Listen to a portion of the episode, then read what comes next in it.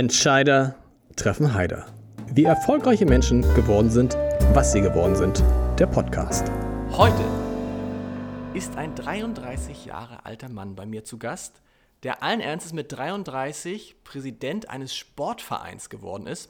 Allerdings, das muss man dazu sagen, es ist nicht irgendein Sportverein, es ist der HSV. Ich freue mich sehr, dass der Präsident des HSV hier ist, Marcel Jansen. Moin, moin. Ganz großartig. Äh, Du bist ja ganz kurz jetzt erst Präsident. Was, was hat sich geändert in deinem Leben in dieser kurzen Zeit und woran merkst du, dass du HSV-Präsident bist? An den Leuten.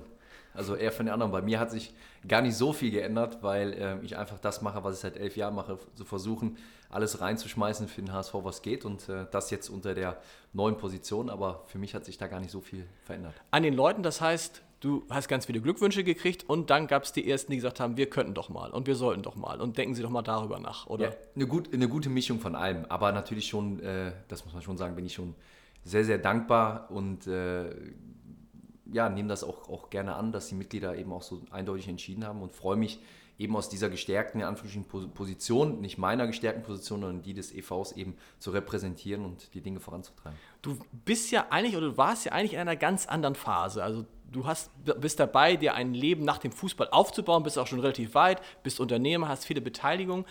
Warum jetzt das noch dazu, was ja etwas ist, was durchaus zeitaufwendig werden kann und was dazu ehrenamtlich ist?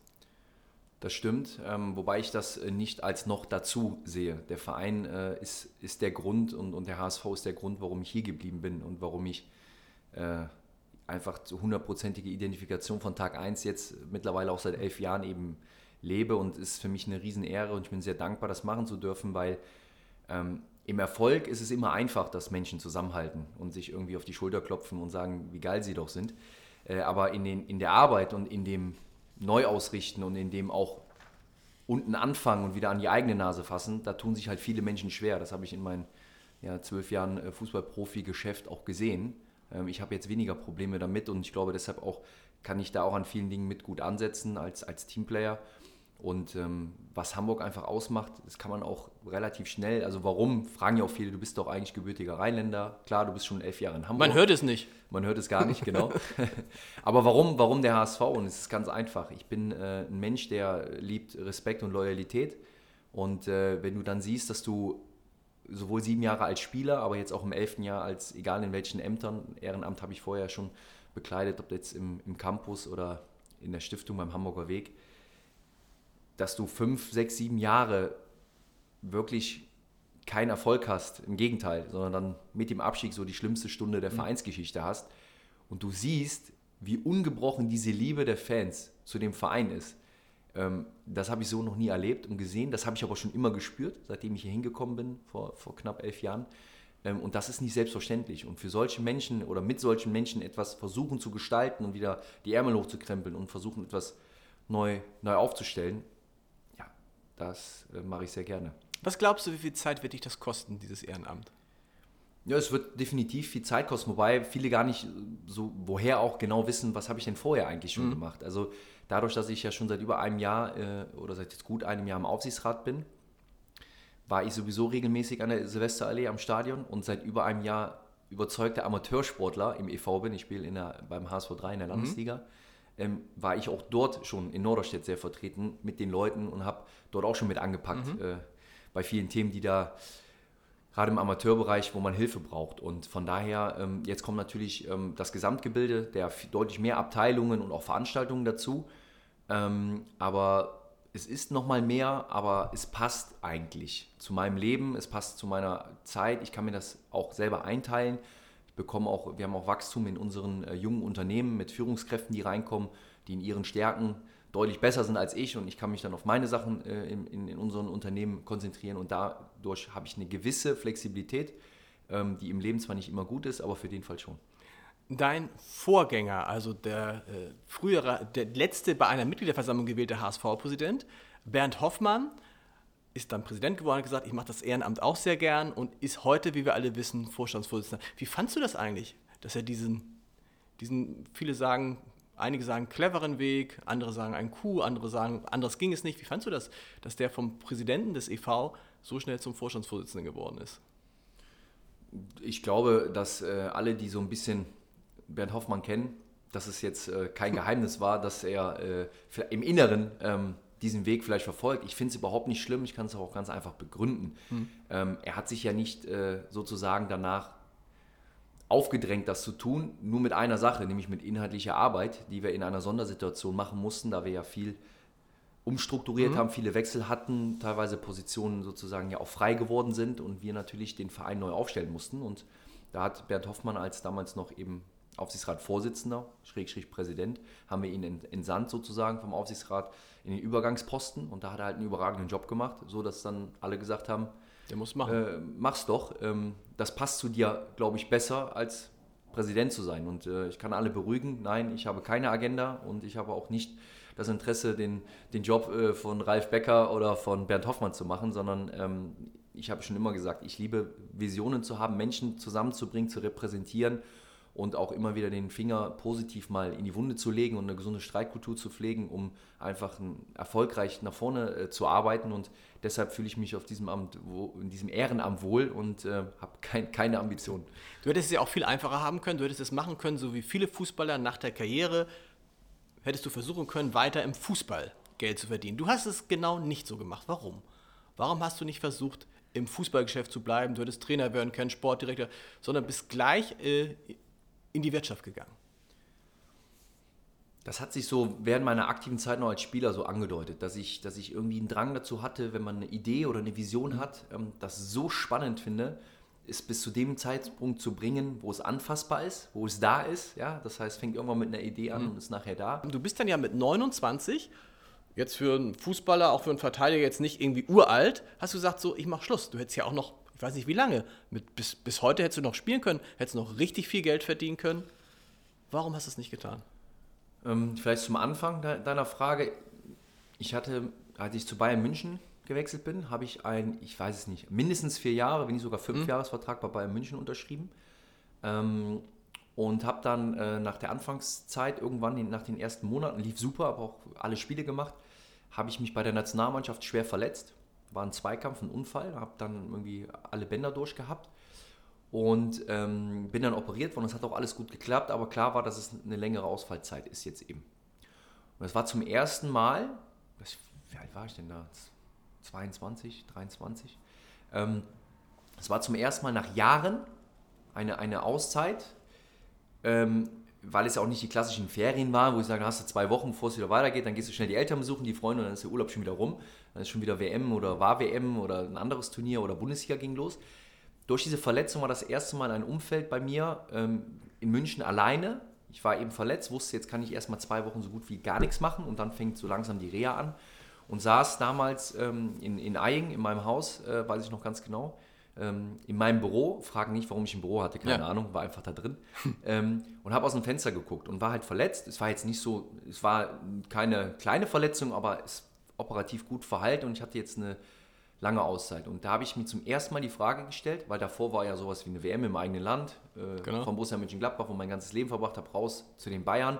Auch direkt Stammspieler bei den Bayern gewesen am Anfang und dann WM erstmal verarbeiten, bam, Bayern, Verletzung habe ich aus dem Fenster geguckt und mir die Frage gestellt, mal, Marcel, jetzt mal ganz ehrlich. Es ist alles super, es ist alles abgesichert, du hast deinen Vierjahresvertrag bei Bayern München, du hast äh, gegen Cristiano gespielt, 2006 und irgendwie ging das jetzt alles in zwei Jahren, das war unfassbar, mhm. so schnell. Und dann habe ich gesagt, aber was ist denn, wenn es jetzt eine andere Verletzung gewesen wäre, die noch schlimmer gewesen wäre, wo mir vielleicht ein Arzt gesagt hätte, hm, ob du nochmal zurückkommst, was wäre, wenn ich selber keine Lust mehr mal habe oder was ist, wenn ein Trainer keinen Bock mehr auf mich hat. Ähm, es könnte tausend Gründe geben, warum ich nicht äh, weiter den Beruf mhm. Fußballprofi mhm. machen kann. Ohne da in Panik zu fallen, sondern wirklich mal darüber ernsthaft nachzudenken, über was definiere ich mich denn. Als Mensch weiß ich, aber man muss sich auch vorstellen, ich habe gerade mein Fachabi dann noch vor ein paar Jahren gemacht. Da hast du doch keine Ahnung vom Leben. Klar.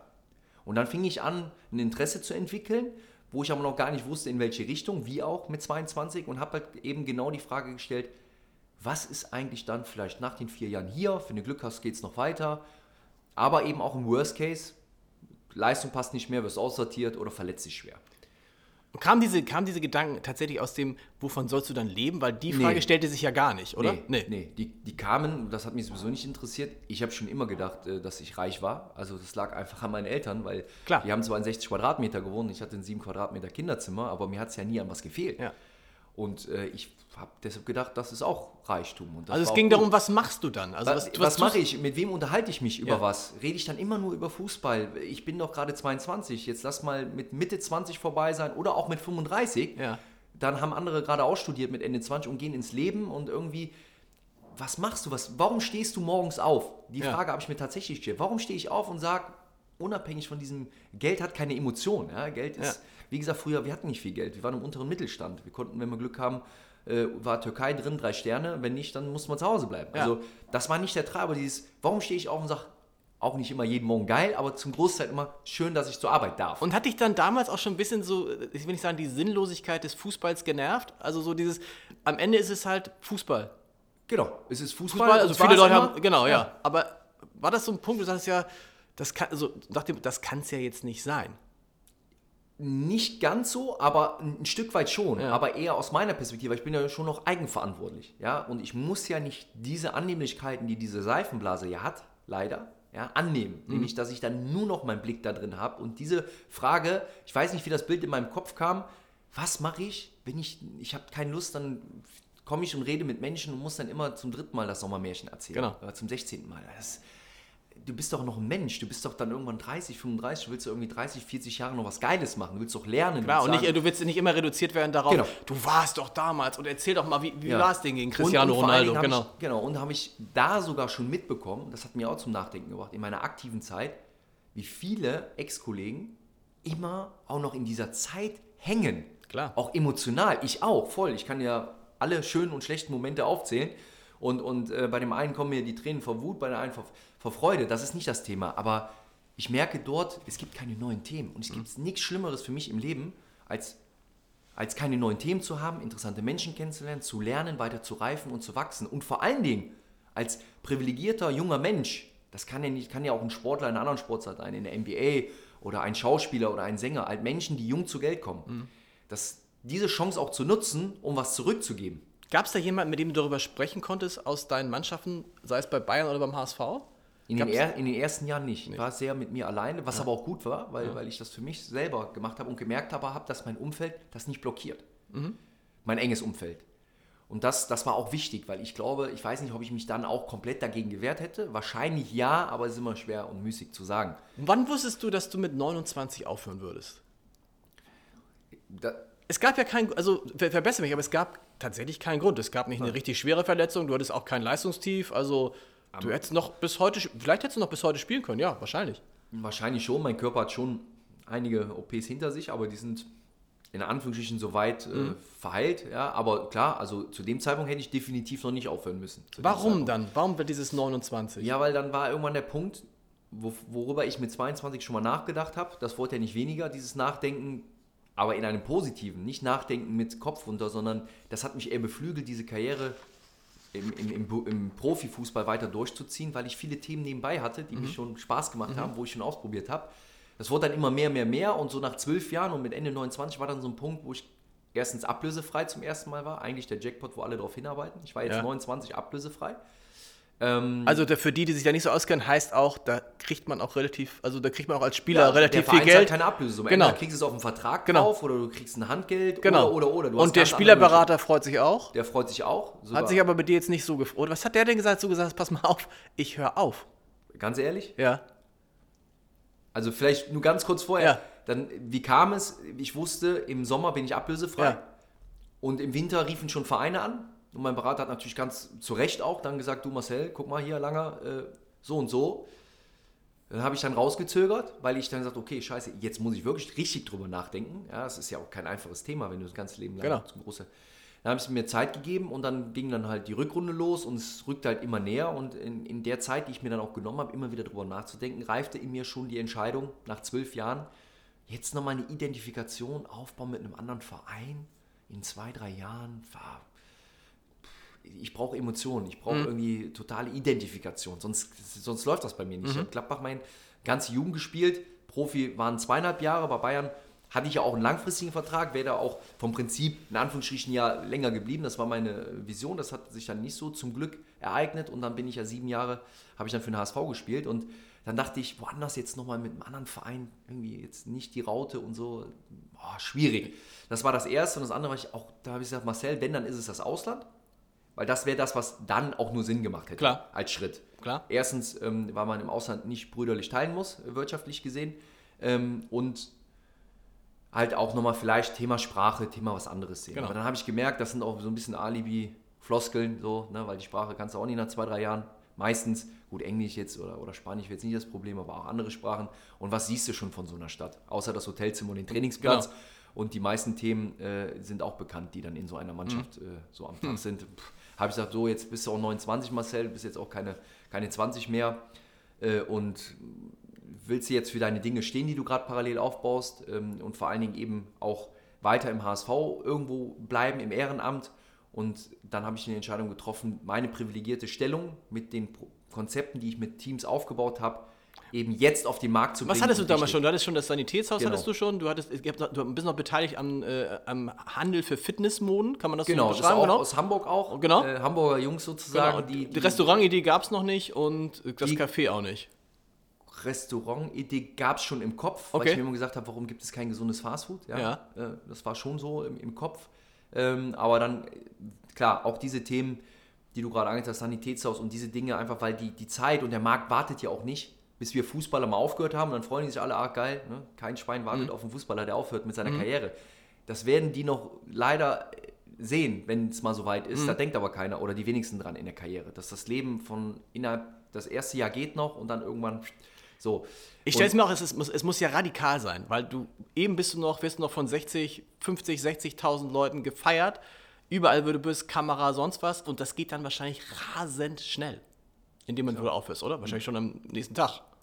Ja, so schnell nicht. Es kommt immer darauf an, klar, wie hoch hast du gespielt Genau. und, und, und es gibt ja auch nur ganz wenige, die privilegiert sind und mehr als äh, äh, 25 Länderspiele haben. So bei mir, ich hatte das Glück, auf eine schöne Karriere zurückzublicken ne, mit zwei Weltmeisterschaften, Europameisterschaft, Deutscher Meister, Pokalsieger. Pokalsieger und, und, und viele, auch mit, mit dem HSV, viele ganz, ganz emotionale Schlachten, Genau. sowohl im, im UEFA Cup, Euroleague oder auch, auch dann um die, um die Plätze äh, oben in der Bundesliga, aber auch später auch Abstiegskämpfe und Relegation. Also das komplette, was ich auch gut finde für mein Leben, das komplette Paket, weil im, im Erfolg lernst du natürlich auch am wenigsten. Und ja, aber dann war einfach so der Zeitpunkt, dann musste ich das entscheiden und bin dann halt zu meinem Berater gegangen, habe mich dann eben für das Leben in Hamburg entschieden. Ah ja, was hat der Berater gesagt? Genau. Der hat ja ganz, was hat er gesagt, bist Er hat du gesagt, ganz der hat gedacht, ich komme jetzt und wir reden jetzt über die Vereine, Genau. die er da liegen hat, damit er den jetzt endlich mal antworten kann, um Ja. zu gucken, wird es dann Türkei, China oder doch Genau. die Premier League oder vielleicht sogar Portugal, Und? Was, was auch heiß war. Und dann habe ich gesagt, äh, hab ich gesagt, Gerd, ich glaube, ich will gar nicht mehr weiterspielen, also nicht beruflich. Er sagt, Langer, ich wusste schon immer, dass du bekloppt bist. ja. Boah, ich unterstütze dich. Und Okay. das war, das war für mich sehr wichtig, weil meine wirklich zweite Vaterfigur war, wo ich gedacht habe, jetzt war wirklich nochmal richtig zum Abräumen. Genau, und der, Und hat, auch, dritte der hat auch Satz, richtig viel Geld. Oder als ich ja. gesagt habe, aber Gerd, findest du das nicht ein bisschen blöd oder so? Er sagt, Langer, mit dir ist meine Firma groß geworden und gewachsen. Ich Ja. habe mit dir auch so viel ehrliches Geld verdient und du mit mir.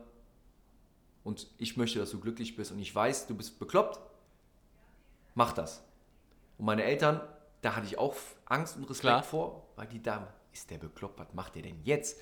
Jetzt will der äh, keinen Fußball mehr spielen und nur noch seinen anderen Kram da machen. Ähm, was sie ja so zum großen Teil gar nicht verstanden haben. Mhm. Ne? Also natürlich fanden die das gut, auch guck mal, Sanitätshaus, der will Menschen Toll, helfen genau. und so. Aber bei Eltern, gerade meine Eltern sind immer noch in der alten Schule, auch im alten Denken, was für mich super wichtig war, weil ich dieses Fundament, Ja. die interessiert nicht, äh, ob du da jetzt hier mit einer schön, schönen Uhr nach Hause kommst oder so. Wenn du, wenn du nicht die passende Laune hast, kannst du direkt wieder gehen. Genau. Das ist egal, ob du Obama bist oder, oder, oder, oder Bundesliga oder Nationalspieler. Und das ist auch schön, das hat mich immer auf dem Boden gehalten.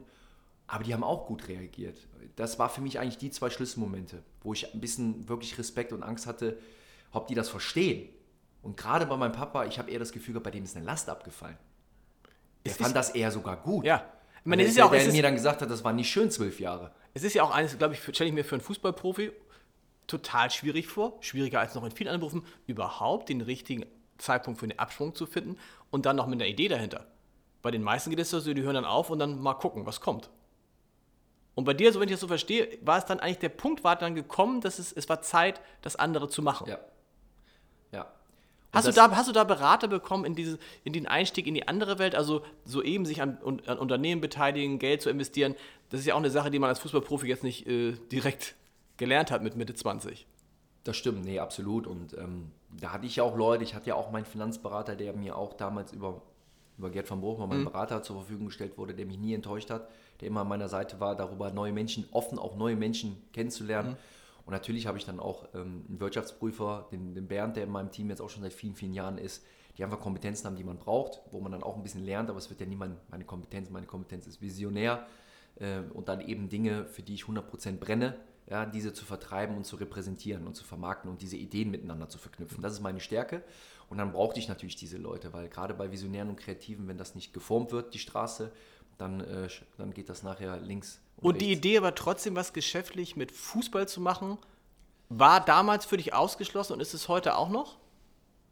Ich habe prinzipiell schließe ich eigentlich Dinge eigentlich gar nicht aus, weil keiner ja weiß, wie, das, stimmt. Leben so passiert. Aber die Dinge, die ich ausgewählt habe, waren, wie ich es eben gesagt habe, aus Grund dieses Privilegiertsein, was ich habe und gemerkt habe, dass es für unseren wichtigsten Menschen in unserer Gesellschaft, nämlich unsere Mittelschicht und untere Mittelschicht, zu der meine Eltern und ich auch Die meisten Menschen, die genau. meisten Menschen gehörten, das, das sind Leistungssportler unserer Mhm. Gesellschaft.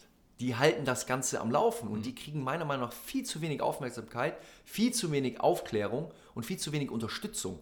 Und das dann hauptberuflich machen zu dürfen, indem ich einfach ja nur umgedacht habe, gesagt habe, Moment mal, ja, der, der Fußball-Bundesligaspieler heißt, boah, der läuft 12,5 Kilometer. Ja, natürlich ist es anstrengend, Leistungssportler zu sein. Gibt es auch andere tolle Sportarten, wo es vielleicht genauso oder noch anstrengender ist. Will ich gar nicht vergleichen. Nur was wir alle nicht vergessen dürfen, weil ich habe es ja, ich habe gehört um 4 Uhr morgens, als die Tür geknallt ist. Das war mein Papa. Eine Stunde später meine Mama. Und ich kenne noch viele andere aus unserem Freundeskreis, bei denen es dann ähnlich war. Und die sind am Tag auch, am Tag 10, 12 Genau. Kilometer, 14 gelaufen.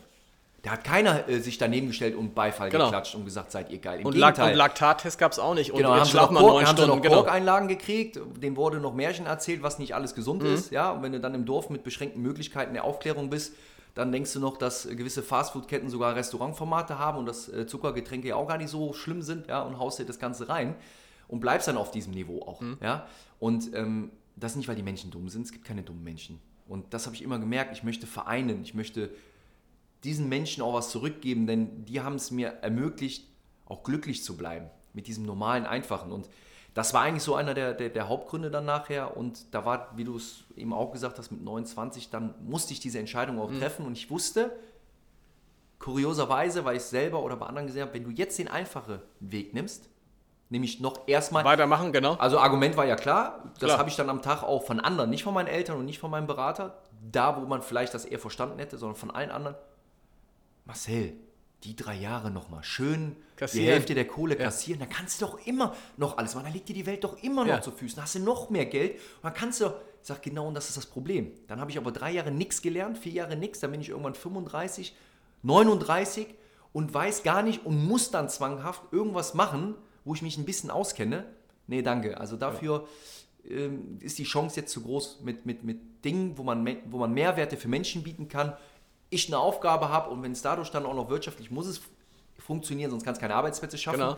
Aber halt mit etwas, wofür ich brenne, weil ich selber das nutze und selber gelebt habe und das weitergeben zu dürfen. Das ist eigentlich ein, ein großes Privileg, eigentlich sehe ich so. Wenn ich jeden Morgen äh, ins Büro fahre, einer der schönsten Plätze äh, in der Innenstadt, im Stephansplatz, Okay. äh, und dann irgendwie mal glutenfrei frühstücken darf oder ins Sanitätshaus gehe und auch den einen oder anderen Menschen mit einem Grinsen rausgehen sehe, weil der sagt, geil, jetzt habe ich auch hier die Sporteinlagen bekommen oder für einen Business-Schuh oder auch für einen Arbeitsschuh, ja, weil, weil ich äh, weil in, im, im Hotel arbeite und äh, auch 14 Kilometer laufe. Geil, Marcel. Und dann sag, komm wieder, wenn du was brauchst. Und das ist, also mehr geht nicht.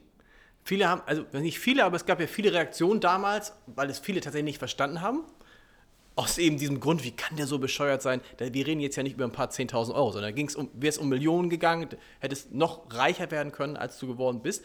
Aber wenn man, wenn man dir so zuhört, klingt dadurch, was ist es? Ist es, dass es dir das Geld wirklich egal ist? Zweitens, dass das Geld so unver, dass du so un, unvorstellbar viel Geld hast, dass es gar keine Dimension mehr ist? Oder ist es dieses sehr gute Gefühl, und das würde man jetzt als böser äh, äh, Fußballkritiker vielleicht denken, naja gut, der hat so viel Geld verdient. der muss ja gar nicht arbeiten. Der kann ja jetzt erzählen, ich will die Welt verbessern, ich will den. Was ist es davon? Das ist, ich kann das ja mal aus meiner Sicht zusammenfassen. Also ich habe äh, zwölf Jahre lang sehr, sehr ordentliche Verträge gehabt und gut verdient, gar keine Frage. Habe ich auch nie einen Hehl draus gemacht. Das, dafür habe ich auch gearbeitet und musste auch vieles liegen lassen. Die Pubertät wurde dann auch mal irgendwie später erst ausgelebt, nicht mit 15, 16. Ähm, aber ich war jetzt auch kein äh, Lahm, Schweinsteiger oder Podolski, was eigentlich meine Generation ist. Ähm, und ich habe ja auch fast 50 Länderspiele. Aber Genau. als Linksverteidiger ist auch noch was anderes. Ich war sehr privilegiert, habe sehr ordentliches Geld verdient. Und ja, äh, wie, wie sagt mein Papa immer so schön, mehr wie zwei Schnitzel geht eh nicht. Ab Genau. dem dritten wird dir schlecht. Auch deshalb war das eben nicht mehr der Antrieb. Ich habe gut verdient. Ähm, habe das vernünftig zur Seite gepackt, habe einige auch Immobiliensachen gemacht, in die ich mich aber selber reingefuchst habe, die dann auch zum Glück gut funktioniert haben. Ähm, Das heißt also, du müsstest tatsächlich nicht, also du könntest jetzt Nein. dein Leben genießen, du müsstest Ja, nicht ich arbeiten. müsste- Wegen des Geldes müsstest du es nicht. wegen, wegen des Geldes, mit meinem, mit meinem Anspruch, mit meinem Lebensstandard. Ne, das ist ja, ja relativ überschaubar. Ähm, ich brauche nicht viel, um glücklich zu sein. Ähm, was nicht heißt, dass ich mir nicht gerne auch mal was gönne. Aber das ist interessant, weil es ja immer diese These gibt, dass mit, äh, mit, dem, mit, den, mit dem Einkommen auch das, die Bedürfnisse ans Leben wachsen, der Lebensstandard. Das war, ist bei dir nicht so gewesen? Die Kosten wachsen automatisch, weil du ja auch wie ich mehr ausprobierst. Also Genau. heißt mehr Gründungen, bedeutet auch hier und da mehr Risikokapital. Aber heißt nicht mehr größere Autos, mehr tollere Häuser, mehr. Ja, Immobilien ist immer gut, aber die muss man versuchen so halt, äh, dass das eine Wertanlage ist und dass, Genau. wenn man mal verkaufen möchte oder muss, äh, sie dann mit Gewinn verkauft. Ähm, Das ist eine Leidenschaft, ein Hobby von mir, das hat dann auch zum Glück gut funktioniert. Aber ähm, nee, ich habe, ähm, als ich äh, mein sehr, sehr schönes Haus mit einem riesen Grundstück verkauft habe, nämlich genau mit 29,5, Ja. wo ich wusste, es fängt, ich muss jetzt ein neues Leben, will ich anfangen, war zu dem Zeitpunkt dann auch Single, alleine und es war ein bisschen außerhalb. Ich bin halt nicht mehr zur Silvesterallee gefahren, habe das verkauft, sehr gut verkauft, zum Glück, Gott sei Dank. Ähm, und bin dann in 60 Quadratmeter gezogen in Winterhude. Warum? Ganz einfach. Ähm, ich hatte das Haus gut verkauft. War einerseits auch traurig, das Haus war, hat viel von mir wiedergespiegelt, aber ich wusste, du musst es machen. Du musst jetzt einen richtigen Neuanfang machen, weil du kannst nicht jedes Mal 40, 50 Minuten äh, Aber nicht um zu sparen, um nicht zu sagen, um Gottes Nein, Willen, nein, nein, nein, verkleinern, ich, sondern äh, um, um meinem neuen Leben gerecht zu Genau. werden, kurze Wege, kürzere Wege zum Flughafen, die Meetings, alles ist ein bisschen zentraler fokussiert und das wäre von der Lebensqualität eine Katastrophe gewesen, Mhm. jedes Mal dann äh, raus da äh, ins Grüne zu fahren nach Blankenese. Ähm, du hättest dir aber sicherlich auch in Hamburg äh, das, damals ein großes Haus an der Alster kaufen können. Hast du aber nicht. Warum nicht? nee, aber also ist ja auch nicht so, ich habe also Autos zum Beispiel ist nicht so in meinem Fokus, sage ich mal, Okay. ähm, aber, aber Immobilien schon.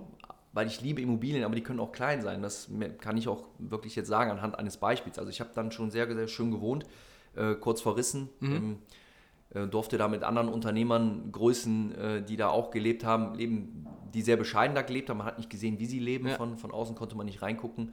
Aber da, dagegen, sage ich immer, war ich, äh, glaube ich, ein armer Schlucker. hä? Also wirtschaftlich gesehen. Und ähm, tolle Menschen auch, habe ich viel gelernt, habe mich da pudelwohl gefühlt. Ähm, aber nochmal, es, es muss halt passen. Ich, ich hasse ungenutztes Potenzial oder Uneffektivität.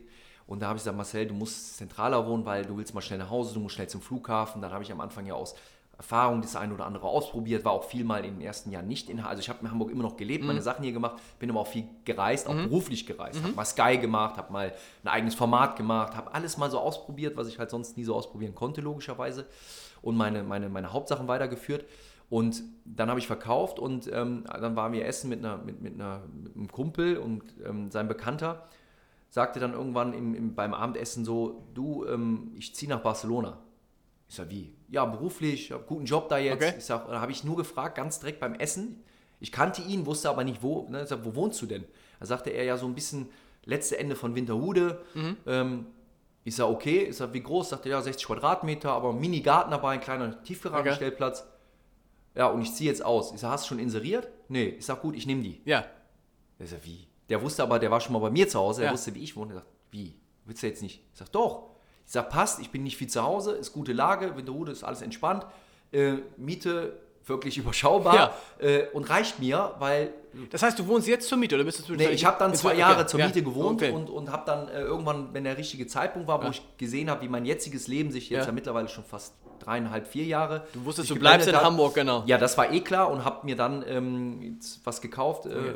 vor einem Dreivierteljahr, ne, von einem Jahr jetzt sogar schon. Ja. Genau, habe dann was gekauft. Aber vorher halt dann zwei Jahre in Winterhude in, in, einem- von, also vom 6000 Quadratmeter Grundstück mit einem großen Bungalow drauf, dann auf 60. Das ist egal, weil ich sage immer, du musst vom Jogginganzug bis Anzug alles tragen können. Ja. Wenn du das nicht kannst, dann hast du ein Problem mit deinem Selbstbewusstsein, mit deinem Selbstwertgefühl und dann kannst du gar nicht glücklich sein. Also man ist ja nie 100% glücklich, aber du gehst ja immer über die Schwelle nach links und rechts des Glücklichseins. Und wenn du dich definierst über materielle Sachen, ich trage gerne mal eine schöne Uhr, ich gehe auch gerne mal lecker essen. Wenn ich das morgen nicht mehr habe, ich weiß ja, wo ich herkomme. Ja, ist auch nicht schlimm. Und ich weiß, wie arbeiten geht. Ist Also, es wirklich nicht schlimm oder ist immer noch, das erlebe ich ja ganz viel in, den, in ganz vielen Gesprächen mit Entscheidern, dass die sehr, sehr häufig, sag mal, von eher unterer Mittelschicht kommen. Also, ne, also ob es die Gebrüder Braun sind, Miniatur Wunderland, äh, Ralf Dümmel, der sagte, er, er sei froh, dass er halbwegs einen Hauptschulabschluss hingekriegt hätte. Das sind jetzt nicht Leute, die früher gesegnet waren. Bei vielen von denen ist aber auch dieses, diese Angst, um Gott, ich darf das Geld nicht verlieren. Das treibt sie an. Das ist bei dir ganz anders. Ja, ich habe auch einen, so, so denke ich zumindest, ich bin Mhm. ja da auch noch kein, kein richtiger Finanzexperte oder so, dafür habe ich ja dann Leute, die mir helfen müssen, weil da checkt ja auch heutzutage kaum noch jemand, was die Banken da machen oder Genau. andere da machen. Das ist jetzt auch nicht so wirklich transparent, mittlerweile zahlen wir ja noch drauf. Also da spreche ich für alle Menschen. Nein, aber das, also das Thema Geld, ich habe ein großes Glück gehabt. Das Thema Geld war vom, also ich kann nur als Tipp geben, es geht immer um die Einstellung zu Geld. Es gibt Absolut, zu ja. viele Menschen, die Genau. haben eine schlechte Einstellung zu Geld. Und jetzt kommen wieder viele Schlauberger, ja, du hast ja jetzt leicht reden. Nein, ich rede nicht von jetzt. Ich rede davon, als die Waschmaschine nicht kaputt gehen durfte, als wir froh waren, wenn wir mal einmal im Jahr im Urlaub fahren Ja. konnten. Meine Eltern haben mir gegenüber nie gezeigt, dass Geld ein Problem ist. Und deshalb habe ich nie mit Geld Probleme gehabt und Okay. deshalb habe ich auch heute Geld. Ja. Und, ähm, und ob das nachher mehr oder weniger ist, es gibt doch Studien, ab wann das eh äh, uninteressant Und es ist ja? relativ schnell bei 80.000 Euro. Ja, ist relativ, relativ schnell und in Hamburg, Genau. glaube ich, geht uns ja insgesamt sind Ganz wir gut. auch gut aufgestellt. Ähm, aber Geld war für mich nie der treibende Emotion, weil ich aber auch keine Einrisse hatte zu diesem Thema. Wenn Ja. natürlich, und das verstehe ich, dass viele Menschen das haben, ich bin geschützt worden von meinen Eltern. Wenn andere Eltern ihrem Kind sagen, oh, schon wieder die Waschmaschine kaputt, können wir uns gar nicht leisten, Ja. jetzt können wir wieder nicht in Urlaub fahren. Und der Sohn mal ganz lieb fragt, Mama, darf ich mal ein bisschen, ich will mir äh, beim Kiosk mal drei Schlümpfe holen, Ja. ja, und die Mutter, hey, hol dir das selber, wir haben kein Geld und äh, bist du und das, das sind Einschnitte, das Kind ist so geschädigt schon Absolut. und hat, bringt das irgendwann ins neue Leben mit und deshalb wird es nie auf den Nenner kommen mit Geld, erst zu dem Zeitpunkt, als es das ablegt und damit in Harmonie kommt. Nur Grundgedanke. Mhm. Da glaube ich dran, das war immer so, weil ich habe das große Glück einfach gehabt und deshalb ähm, und es ist eher, ich mache, ich finde es auch manchmal witzig eigentlich, Mhm. weil dann habe ich Leute eingeladen, als ich dann in, in Winterhude wieder in meinem Mhm. wirklich von 6000 Quadratmeter und was weiß ich, über 400 Quadratmeter Wohnfläche äh, auf, auf, auf diese 60 wieder runter bin. Da waren dann Freunde, Bekannte bei mir. Ich Ich, bin die- selbstverständlich ja, genau. reingegangen. Ja. Die standen da, haben mich angeguckt. Marcel, sag- was ist sag, passiert? Ja, ich sag, ich sag, ja, sorry, bin pleite. Ja, Nee, echt? Ich sag, war Spaß. Ich sag, was ist denn? Ja. Purer Luxus. Garten, Küche, Ja. Wohnzimmer, großes Badezimmer, Genau. Tiefgaragenstellplatz, Winterhude. Ich sag, was willst du? Ja, aber du hast doch vorher. Ja, ich sag, ja und? Ich sag, wir waren auch noch vor drei Jahren zelten, oder nicht? ja. Ja, ist ja noch schlechter. Ja, Ja. macht zwar Spaß, aber irgendwann willst du auch wieder raus. Und dann habe ich immer gemerkt, und das fand ich eigentlich immer ganz gut, ich habe immer gesagt, ist doch besser, die Leute denken, ach, der Jansen hat nichts mehr. Dann habe ich meine Ruhe, weil ich will ja nicht den anderen Leuten zeigen, Genau. mir geht's gut, damit es euch schlecht geht, sondern ich versuche an meine eigene Nase zu fassen und meine Dinge so gut zu machen, wie es geht. Und meine Eltern haben auch wieder, ich muss sie halt leider erwähnen, weil da, da kriegst du die Einrisse und das, das Falsche mit auf den Weg. Die haben immer nie, die haben nie geneidet. Mein Vater, der hätte so viel Grund gehabt, auch mal zu schimpfen über das System. Ja, nach 35 Jahren hat er nicht mal einen Handschlag bekommen. Über die, anderen Firma, Menschen, über die anderen hat. Menschen, die mehr haben.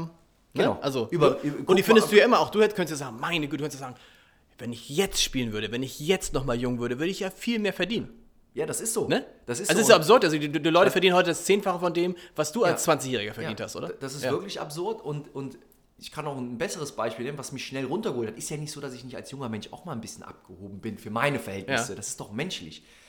Aber als ich dann mein Tr- Traumgrundstück gekauft hatte, von dem ich eben erzählt Mhm. habe, was ich dann leider irgendwann eben aufgrund der Lebenssituation verkaufen wollte, ähm, und ich bei meinem Nachbarn war, der Nachbar heißt der Einzige, der wirklich so ein bisschen daran war, an dem Grundstück, Ja. und bei ihm frühstücken war ähm, und ich noch gar nicht wusste, mittlerweile weiß, wer es ist, liebe Grüße an äh, Familie Schulte-Hin, ähm, Okay. äh, wird den einen oder anderen Ja. auch bekannt sein, und die so lieb waren und mir einfach das Frühstück gemacht haben und so herzlich waren und ich ja da noch nicht so viel Geschichte kannte, auch Genau. aus Hamburg oder Politik. Und sagt, und Marcel, wie hast du dich eingelebt? Boah, ich sag, super, mega, ey, Ja. geiles Grundstück hier und riesig und hast du nicht gesehen und so. Ja, ja, finde ich auch. Das war, da- das war mal unser Parkplatz, da standen die Pferde drauf. Ja. Ich so, okay. Ja, ja, wir, wir haben jetzt ja noch 24.000 Quadratmeter. Die 6.000, die haben wir dann. Das war dann Quatsch. Da war unser Parkplatz und unsere Pferde. Aber ganz bodenständig meinte der das. Ja. Aber da war von mir auf einmal so von ganz oben auf einmal. Okay, ich wohne auf dem Parkplatz. Siehst du? Also von daher, genauso ist es. Und ähm, Aber schön, dass du, du hast ja auch, ich glaube, du hast ihn getroffen. Du hast ja auch jemanden getroffen, der noch einen Tick mehr Geld hat Och. als äh, äh, Herr Schulte-Hillen, früherer äh, Gruner und Jahrchef, Klaus-Michael Kühne. Man sagt euch nach, ihr habt, also ihr haltet voneinander. Also er hat, er hat gesagt, Mensch, ich finde den Jansen, das ist ein guter. Kühne ist auch vom Typ her so, wie du es gerade beschrieben hast. Auch jemand, wenn man den jetzt so sehen würde, würde man nicht denken, dass er zu den reichsten Menschen der Welt gehört, oder? Ja, also mal weg von, vom, vom HSV. Weg vom oder HSV, von genau. äh, wobei es ja auch keine Probleme, aber ich kann dazu das aus einem anderen Blickwinkel mal sagen, weil wir hier auch heute ja auch mal ein anderes Gespräch führen, was mir übrigens auch, auch sehr gefällt. Ähm, Kühne ist ein richtig, richtig guter, wirklich ein richtig ordentlicher, ich kenne ihn halt auch anders Mhm. und unabhängig mal vom Fußball. Äh, äh, und womit ich immer ein Problem habe, was er ja vielleicht gar nicht so mitbekommen hat, ist halt die Äußerung anderer Menschen, HSV-nahe Menschen, vielleicht auch mal Menschen, die irgendwann mal beim HSV gearbeitet haben und drumherum, so Aussagen wie, ah, der hat's doch und äh, der hat doch eh keine Enkel und dann soll er doch mal und hier. Und da bin ich immer aufgestanden und raus und habe gesagt, wisst ihr was? Über anderes Leute zu sprechen oder über Geld anderer Leute zu sprechen, wo so viele Arbeitsplätze geschaffen werden, rechnet das mal hoch auf die Familien. Und ob der Enkel hat oder nicht, das geht euch alle überhaupt nichts an, wenn man keinen Respekt mehr vor dem Geld hat. Und gerade wofür es ist, dann sind wir hier auf einem ganz, ganz falschen Weg. Ja. Und wenn ihr meint, dass das so richtig ist, dann wird es nicht funktionieren. Weil das geht nicht menschlich. Das macht man nicht. Und Das ist eine Großkotzigkeit, das ist eine Selbstverständlichkeit und das, das macht man nicht. Und äh, das ähm, fand ich äh, sehr, sehr traurig und da bin ich froh, dass wir jetzt ganz andere auch Sozialkompetenzen im Verein haben, wie ein Ralf Becker und so, der ein ganz anderes Bezug dazu hat, ähm, äh, zu so Situationen. Ähm, und da spreche ich jetzt nicht, jetzt keine riesen Story jetzt, äh, spreche jetzt über die anderen Sportdirektoren, die wir hatten, sondern einfach dieses nähere Umfeld. Vielleicht habt ihr das selber schon oft gehört in Gesprächen, ah, der soll mal richtig reinbuttern, der hat's doch. Und das ist sowas, obwohl ich selber nie viel, oder meine Eltern, wir hatten nie viel Geld, ja, sowas wäre uns im Leben nicht eingefallen, so über jemanden zu sprechen, über das Geld anderer Leute und wie selbstverständlich denn oder das nicht ist, sondern Ist das, Problem, das- ist das Problem, dass viele, die das sagen, den Kühne einfach nicht genug kennen, sondern man, man denkt, jemand, der, ich weiß nicht, wo das Vermögen jetzt gerade ist, bei 13 Milliarden Euro, da denkt man ja nicht, dass das einer ist, dessen Dienstwagen, glaube ich, 14 Jahre alt ist und der immer noch mit, einem- mit einem Flugzeug fliegt, eben in der Regel nicht Business fliegt, sondern Eco und auch in irgendwelche keine äh, besonderen Lounges geht oder so, sondern für dieses Geld eigentlich ein unfassbar normaler Mensch ist, oder? Absolut. Und noch zusätzlich irgendwie am Tag jede E-Mail beantwortet, Ja. die reinkommt Ja. ja. äh, in seinem Alter. Und Wahnsinn, ja, es ist so. Und das ist, er lebt das auch und ähm, hilft dir auch, also der setzt dann in Hamburg ein schönes Hotel hin, der hilft dem HSV, ja, jetzt kann man natürlich sagen, ah, ob das dann Fluch und Segen auch, auch gewesen ist, ja, aber ist ja nicht von der Grundeinstellung Fluch und Segen Und, das, gewesen, und, das, und ich, auf- ich glaube, der Kern, wenn man ihn erlebt hat, der ist halt wirklich, das sagen immer viele, aber man muss es vielleicht betonen, der ist halt wirklich zutiefst HSV-Fan. ja, Also, absolut. Ne, also das, normalerweise würde er so viel Geld für etwas, wo er nicht so eine Leidenschaft hat, niemals ausgeben. Absolut. Oder? Nee, definitiv nicht. Dann hätte er in seinem Leben ja nicht so viel beruflichen Erfolg Ja. gehabt, wenn er äh, das öfters macht. Aber es ist wichtig, dass, ähm, und ich hoffe, dass die aktuellen Verantwortlichen nicht darunter leiden, was in der Vergangenheit gemacht Mhm. wurde. Weil, weil, weil ein Miteinander und ein Zusammen, wenn man so eine Chance hat, gerade in schwierigen Zeiten, dann ist das, dann ist das für, den, für die Stadt Hamburg, für den Verein eine, eine, eine Chance. Aber das muss man mit Respekt machen Mhm. und nicht halt ähm, so nach dem Motto, ja, wir haben jetzt auch keine Ideen mehr und dann kommt schon irgendwie vielleicht Geld vom, vom, vom, vom Herrn Kühne und da wurde, glaube ich, auch vieles falsch gemacht in der Vergangenheit. Das heißt ja nicht, im Fußball wird man immer Risiko haben. Es wird immer auch mal Dinge, Transfers oder so auch nicht funktionieren. Aber man konnte ja schon von vornherein immer so ein bisschen fühlen, ähm, dass das so ein bisschen keinen keinen roten Faden zumindest hat, sagen wir mal, äh, die Zusammenarbeit. Was mich noch interessieren würde, abseits des Geldes gibt es ja ein Thema, was alle Fußballer verbindet, das ist der Ehrgeiz. Und in deinem Fall auch, dass du jemand warst, der im Bereich Fußball nicht nur zu den Besten in Deutschland, sondern zu den Besten der Welt gehörte. Also zwei Weltmeisterschaften. Also auf jeden Fall, du hast zwei Weltmeisterschaften gespielt, da so viel, so viel Fußballer spielen nicht Weltmeisterschaften. Und dann ist diese äh, Karriere zu Ende und auf einmal gehörst du halt nicht mehr zu den Besten in Deutschland und nicht mehr zu den sondern fängst irgendwie von unten an. Wie ist das? Was macht, was, wo ist dann, was macht das? Kann man den Ehrgeiz dann irgendwie regulieren oder willst du jetzt in dem neuen Metier auch wieder irgendwann zu den Besten gehören? Boah, ich glaube, wenn man zu etwas mit einer Leidenschaft und Identifikation zu 100% stehen kann, mhm. dann, dann hat man meistens Erfolg oder macht gute Dinge. Dafür muss man sich nicht, glaube ich, ähm, so quälen schon im, im Positiven und sagen, komm, oh, Herausforderung, oh, das läuft gerade nicht, wie kriegen wir es denn hin? Oder was kann man da machen? Natürlich bin ich da sehr ehrgeizig, das ist aber das Leistungssportler gehen. Alle Leistungssportler haben einen unglaublichen Ehrgeiz und machen etwas, um sich selber zu messen. Aber wie, um, geht, ihr damit, wie geht ihr damit um? Weil die Wahrscheinlichkeit, dass du nochmal in einem anderen Bereich so erfolgreich wirst, wie du es im Fußball warst, die ist ja nicht besonders groß. Nee, das stimmt, aber das, das, das wäre auch nicht mein, meine Ziele, die ich mir stecken mhm. würde, dass ich die Dinge, die ich mache, um zu machen, um ähm, da jetzt auch groß zu werden. Ich mache das und möchte die nächsten 30, 40 Jahre irgendwas machen, wo ich sage, oder mehrere Dinge machen, wo ich sage, boah, habe ich viel gelernt. Am Ende habe ich nochmal gefühlt, zwar nicht schulisch, aber durch Praxis irgendwie gefühlt nochmal drei Examen gemacht äh, und, und, und kann irgendwie was mitgeben und kann spannende Menschen kennenlernen. Und ich glaube, wir sind doch irgendwie alle auf der Welt, um unseren Beitrag zu leisten. Und den möchte ich gerne, gerne leisten. Und natürlich ist mein Ehrgeiz auch, und, und das habe ich während der Karriere schon, äh, also nachdem neben dem Fußball schon voran, vorangetriebenen, vorangetriebenen Projekte, dass ich auch möchte, dass ich da äh, auch was Erfolgreiches mache. Und natürlich ist da ein Ehrgeiz und ist das dann schön, wenn man äh, äh, zu den Menschen gehört, die die Wahrscheinlichkeiten äh, auch mal durchbrechen, wo immer alle Leute sagen, gerade in Deutschland, ja, geht ja eh nicht. Das mhm. geht ja nicht, das mhm. geht ja nicht. Ähm, ich frage frag mich nicht, ob etwas nicht geht. Ich mache es einfach und mache meine Erfahrungen und dann werden dir eh schon Grenzen aufgezeigt dem einen oder anderen. Da musst du eine schnelle Fehleranalyse mhm. machen mhm. ähm, bei dir selber und auch vielleicht bei den, bei den Themen. Und dann habe ich gemerkt, dass du da viel erreichen kannst. Und äh, von daher. Macht es, ähm, sich, macht es sich auch gelassener, dass du einmal tatsächlich schon zu den Besten gehörtest? Also, das, das sind ja Erfolge, die kann dir keiner mehr nehmen. Dann könnte man sagen: Ja, komm, dann bin ich, wenn ich jetzt mal irgendwie so ganz gut mhm. durchkomme und hier und da mal kleine Erfolge habe, ist das auch okay.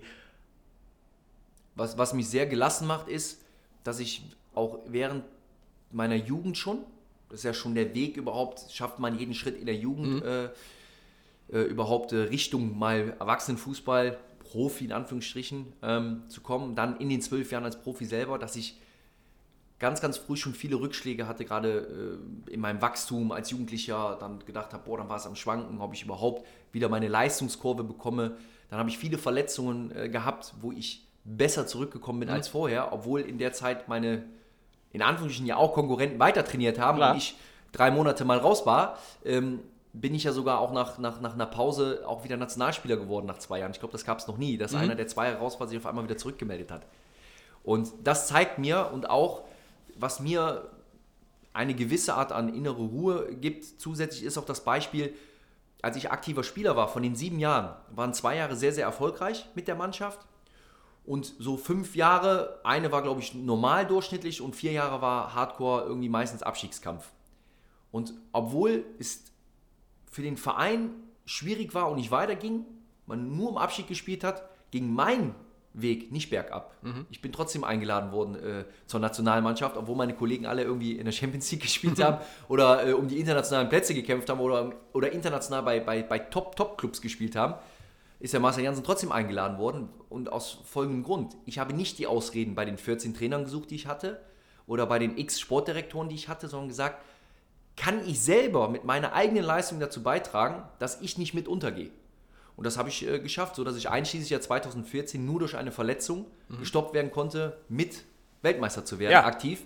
Äh, und ähm, das gibt mir eine, eine Gelassenheit, dass ich halt nicht das perfekte Setup brauche, sondern nur an meine eigene Nase packen und auch mal selber analysieren und ein gutes Umfeld, die einen reflektieren, um einfach den nächsten Schritt im Leben zu machen, mhm. egal in welchen Bereichen, sei das es privat oder das ist, dieses, das ist dieses Thema, wo man sich immer wieder selber wundert, dass es eben halt Rückschläge gibt, wo man sich tierisch drüber ärgert und vielleicht erst später feststellt, Mann, das war der entscheidende Moment meines Lebens oder einer der entscheidenden Momente meines Lebens.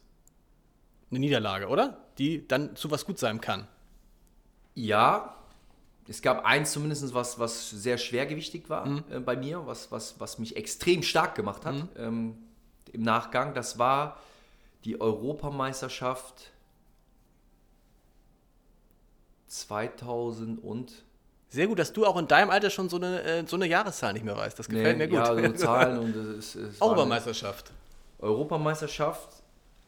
Ich weiß noch ganz genau das Spiel und die Situation. War das 2008? 2-8, genau. 2-8, ja, 2-8. klar. Ich hab, stimmt, ich habe zwei Weltmeisterschaften, Ja, genau. eine Europameisterschaft. Genau. Ja, das, das Kuriose war, im Ja. Finale habe ich ja dann noch gespielt. Ich hab, war Stammspieler 2-8, war bei Bayern München und wir haben doch das Spiel gegen Kroatien verloren. Ja, Ähm, da war ich ähm, meiner Auffassung nach und wenn man nur das Spiel betrachtet, sogar bis die erste halbe Stunde, glaube ich, einer der Aktivposten in der Mannschaft und habe dann aber ein ähm, Gegentor mit verschuldet. Mein Gegenspieler hat nach einer Flanke, war er einen Schritt schneller und hat das Tor geköpft und habe somit das Tor mit verschuldet. Und zudem bin ich dann noch in dieser ersten Halbzeit in einem späteren Zweikampf böse auf die Schulter gefallen, sodass ich in der Halbzeit tatsächlich raus musste. Ähm, und dann am nächsten Tag irgendwie zu lesen, hat ganz Deutschland und die ganzen großen Ex-Spieler, ich nenne jetzt gar keine Namen, Ja. das war nicht einer, das waren mehrere, haben dann auf mich draufgehauen.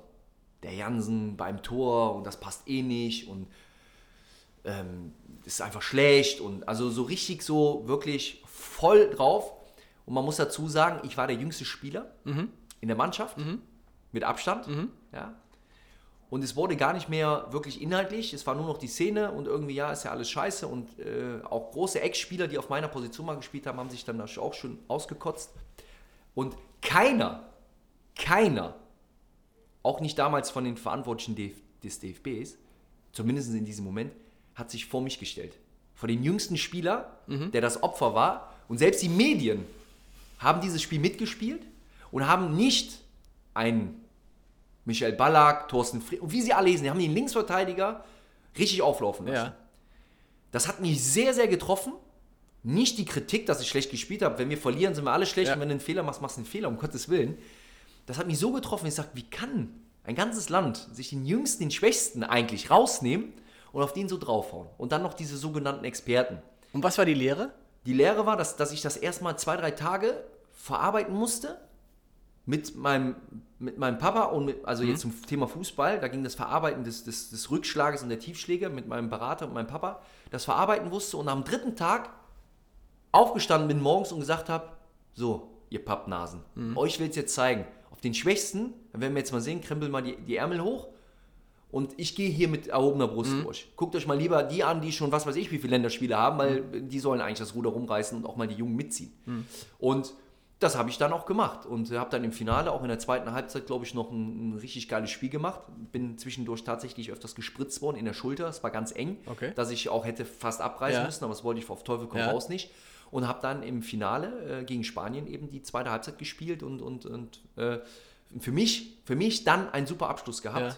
Wo ich mit erhobenen Händen aus diesem Turnier gehen konnte. Und ähm, ich hatte eine wiederkehrende Situation, um, um das zu sagen, die aber dann nichts mit mir persönlich zu tun hatte.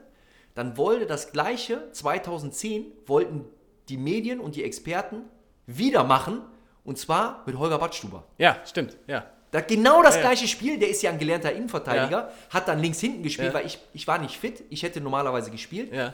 Ich bin, das war auch krass, da bin ich dem Yogi auch sehr dankbar, der mich auch über meinen ganzen Weg immer und auch der DFB, Ja. muss ich mal lobend sagen, es ging jetzt um die eine Situation, mich immer unterstützt haben und ich dem DFB auch viel, wirklich viel zu verdanken habe. Aber trotzdem muss man ja auch die kritischen Dinge mal ansprechen. Und ich bin mit einer ganz, ganz, ich habe die letzten zwei Monate der Bundesliga-Saison gar nicht mitgemacht und bin trotzdem angereist, weil ich eine gute Saison unter Bruno Labbadia hatte und bin trotzdem mitgefahren und habe danach ja auch noch über die Hälfte der Spiele gemacht. Aber am Anfang, gerade in der Gruppenphase, hat der Holger gespielt, hinten links. Ja. Dann haben wir gegen Serbien verloren. Ich erinnere mich. Dann haben die alle auf den Battschuber draufgehauen oder versucht und dann bin ich, mein vermeintlicher Konkurrenz, das Ja. habe ich gar nicht gesehen, das ist mein Teamkollege, Ja. hingegangen und gesagt, wenn ihr jetzt das Gleiche macht, was ihr mit mir damals gemacht habt, habt ihr gar keinen Charakter. Das Spiel hat die Mannschaft verloren und nicht ein gelernter Innenverteidiger, der jetzt links gespielt hat, der auch äh, genauso gut und schlecht war wie alle anderen und das ist einer der jüngsten Spieler von uns. Wenn ihr das jetzt macht, das geht gar nicht und bin aufgestanden, habe das gesagt. Und, und ich glaube, sowas fehlt. Wir, viele sagen immer eine Floskel, uns fehlt es an Typen. Typen zeichnen sich nicht dadurch aus, indem sie nur bis, bis 6 Uhr morgens irgendwie Bier trinken und eine Zigarette rauchen. Typen zeigen sich dann, mal aufzustehen und mal Und sagen, erzieherisch stopp, zum ja, richtigen Moment mal ja. sagen, Moment mal, wir können ja über alles reden, aber Genau. hier läuft gerade was ganz falsch. Genau. Und das fehlt mir so ein bisschen im Fußball, wie Typen definiert werden. Da will ich nicht sagen, ich bin einer, um Gottes Willen. Ich will nur sagen, da gab es genug Momente, in denen man hätte mal aufstehen können und sagen können, sowas geht nicht. Ja? Und ähm, das ist auch dann das, was mich geprägt hat, wo wirklich mal, das war wirklich so das Gefühl, das kam auch so an, dass, dass da mal so ein ganzes Land auf die, auf die draufhaut. Ne? Das, war schon, das war schon nicht einfach mit Anfang 20. Ich hätte nie gedacht, dass ich diesen Satz mal sagen würde, aber ähm, ich könnte tatsächlich jetzt mit dir noch stundenlang weiterreden. Diesen Satz mal zu einem Fußballer sagen würde, muss ich sagen, weil meistens ist ja, das ist sowieso eine Sache, die mir aufgefallen ist. Du hast ja diese HSV-Präsidentschaft auch gewonnen mit einer mit tollen Vorstellungen und einer tollen Rede. Das ist ja mit Verlaub jetzt nichts, ein guter Redner zu sein, was man mit vielen Fußballern verbindet. Ist es bei dir immer schon so gewesen? Hast du dich da, ist es ein Talent oder hattest du einen guten Coach? Nee, ich hatte ich nie, ähm, was ich jetzt gar nicht sagen will, dass ich das schlecht finde, aber ich hatte selber tatsächlich nie einen Coach oder Medientraining. Ich habe irgendwann gemerkt, dass mein, mein, meine Erziehung und das, was ich mitbekommen Mhm. habe von zu Hause, dass ich gemerkt habe, ey, wenn du einfach das sagst aus dem Bauch, wie es ist, Das ist kannst du gar nicht viel falsch machen. Wenn du so bist, wie du, wie Ja. du bist, genau. Und das habe ich gemerkt und das Ja. habe ich einfach durchgezogen und habe auch nie versucht, irgendwie nur das zu sagen, was alle hören wollen, sondern das, was ich Passt, ja. fühle und passt. Und wenn ich das nicht mehr sagen kann und darf, dann möchte ich lieber gar nichts sagen. Ja. Und das ist immer gefährlich. Wenn ich mal ruhig werde, dann ist eher gefährlich. Gefährlich, weil dann sage ich nicht das, was ich sage. Ist auch okay. Ich muss auch nicht überall meinen Senf zugeben. Das haben ja auch mal abends zu Spiele gedacht. Also viele können glauben, in der schwierigsten Zeit der Abschiedskämpfe und Relegation, der Pressesprecher auf mich zukam und sagt, Marcel, bitte mach du das. Du Ja. musst. Glaubt man nicht, viele dachten ja, jetzt kommt der Jansen wieder und erzählt. Ich wollte es fast nie machen Okay.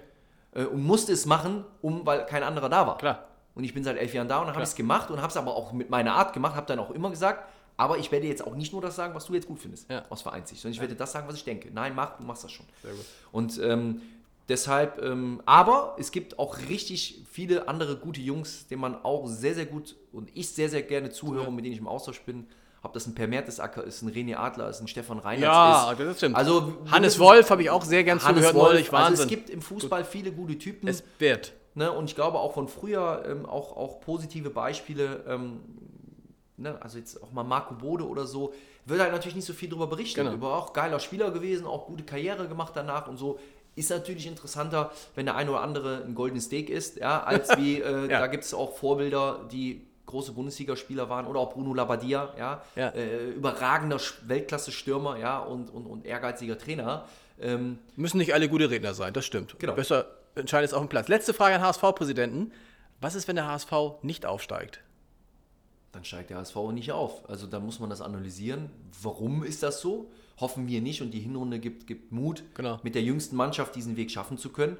Ähm, aber am Ende ist Fußball ein leistungsbezogener Sport und wenn du besser bist als dein Gegner, dann wirst du am Ende auch deine Ziele erreichen Ja. und wenn nicht, musst du daran arbeiten, das besser zu machen. Und natürlich ist das eines unserer großen Ziele, aber wir müssen auch ein bisschen auf dem Boden bleiben, ja, mit der jungen Mannschaft, mit dem, was wir machen. Wir haben ja auch den Ansporn. Keiner gibt ja nach außen jetzt auch, auch Ralf Becker äh, keine Floskeln und sagt, ja, wenn wir da oben dann so ein bisschen dabei bleiben und so. Nein, es ist eine klare Marschroute, Klar. aber es ist auch die jüngste Mannschaft, ich glaube sogar der Zweitliga-Geschichte.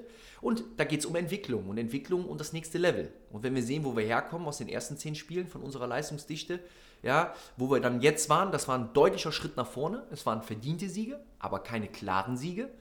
Es gibt Themen, äh, an denen wir stark arbeiten müssen und auch schon tun und auch werden. Es kommen auch Leute zurück.